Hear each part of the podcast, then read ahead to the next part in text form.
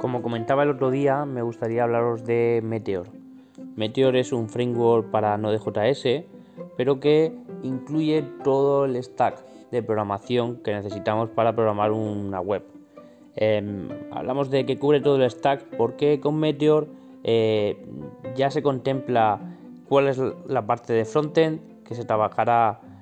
Tenemos distintas librerías para trabajar con Meteor en la parte de frontend, pero por lo general elegiremos React aunque se puede programar también en Angular o con el sistema de plantillas anterior que era Blade. Em, nos permite dotar de reactividad y cambios en tiempo real en cualquiera de nuestros clientes, despreocupándonos de cómo funciona eh, el mecanismo de comunicación. Por otro lado, eh, en la parte de backend, eh, Meteor tiene un sistema único para mm, sincronizar con el cliente la información que se almacena en base de datos. Para esto eh, se usa MongoDB como motor de base de datos. Eh, Meteor se conecta a una base de datos de Mongo a partir de su feed de Oplog. El feed de Oplog es un sistema que usa MongoDB para mm, sincronizar las distintas bases de datos de un clúster de base de datos. Esto nos permite que Mongo escuche los cambios que se producen en la base de datos y los envíe a cada uno de los clientes cuando hay un, cambio de información en, la misma. Esto permite crear aplicaciones en tiempo real en las que el usuario, el programador, no necesita establecer un mecanismo de sincronización. Por lo general, cuando queremos hacer una aplicación en tiempo real, pues tenemos que buscar em, una conexión por WebSocket, eh, preocuparnos del tipo de mensajes, cómo sincronizarnos, si tenemos que guardar datos offline o listados eh, y almacenarlos en memoria. De todo esto se encarga Meteor de forma transparente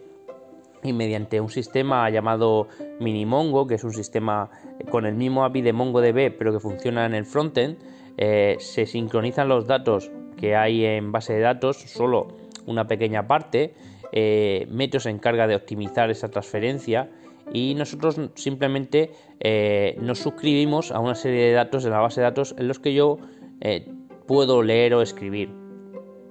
De esta forma, con Meteor, nosotros nos suscribimos estos datos y veremos simplemente actualizaciones en nuestras colecciones de datos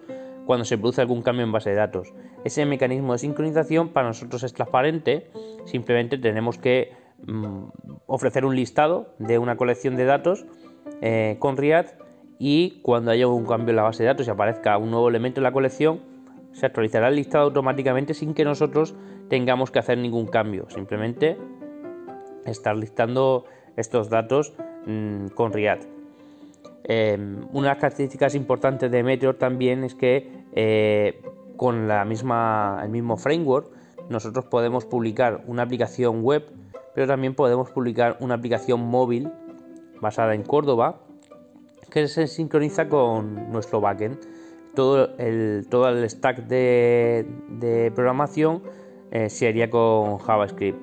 Meteor incluye su propia versión de Node.js e incluso una versión de Mongo dentro del propio framework para que no tengamos que preocuparnos de instalar Node.js o instalar Mongo, sino que con las propias herramientas de Meteor podemos incluir todo el software necesario para hacer funcionar nuestra aplicación.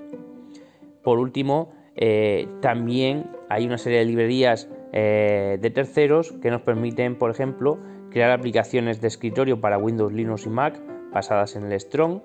y también eh, un sistema de despliegue tanto con PM2 para Node.js como un sistema de despliegue que construye contenedores Docker y los pone en ejecución en un servidor remoto. De esta forma nosotros no tenemos por qué aprender cómo instalar Docker o cómo lanzar un sistema de Docker que se actualice en tiempo real y que traiga versiones, sino que el sistema de Meteor con Meteor App nos permite generar un sistema de despliegue de nuestra aplicación eh, conversionado y con opción de revertir los cambios en el caso de que algo funcione mal. Todo esto hacen de Meteor un framework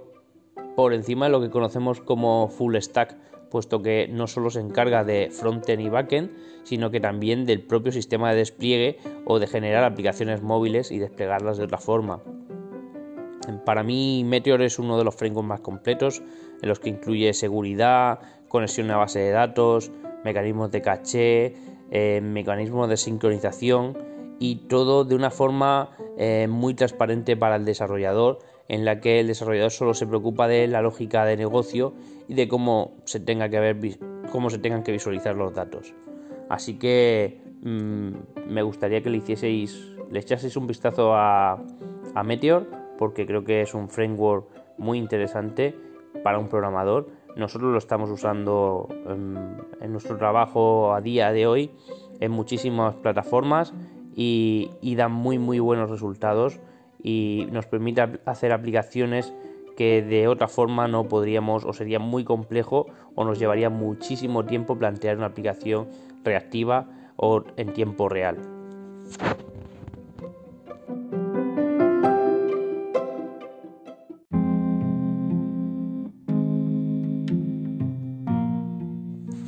Entrando un poco más en detalle en las características que hacen especial a Meteor,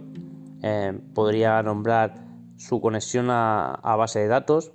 En Meteor, mm, simplemente una colección en MongoDB eh, es una clase donde nosotros gestionamos las propiedades y los métodos que dispone y automáticamente es conectado con una colección de MongoDB sin que nosotros tengamos que gestionar inserciones o actualizaciones de la base de datos. Eh, nuestra clase actualizaría al, guardar datos con el método save o tendríamos métodos update o find para filtrar los resultados en una búsqueda. Con Meteor además eh, tenemos eh, un mecanismo de comunicación, de sincronización entre, entre los clientes y el backend a través de WebSocket, pero nosotros no tenemos que aprender cómo funciona el sistema de WebSocket de Meteor. Por defecto tenemos una serie de librerías con las que nosotros podemos o bien suscribirnos a, cambios en la base de datos o bien, eh, o bien llamar a métodos del backend a través de los mecanismos de seguridad con unas llamadas por nombre que llamamos calls. Eh, estas llamadas eh, se ejecutan por medio de un WebSocket que son autorizados con el sistema de, autorización de Meteor que gestiona usuarios y roles y por detrás utiliza un mecanismo de sincronización y de rutina de llamadas llamados DDP. Esta implementación de, llamadas también existe en algunos sistemas, se han creado eh, implementaciones del protocolo para iOS y Android para poder hacer aplicaciones nativas que conecten con un backend de Meteor a través de este protocolo específico de sincronización. Si queremos, por lo general, lo más interesante es que lo usemos para web y con la opción de eh, publicar aplicación en Córdoba que dispone ya Meteor de forma nativa.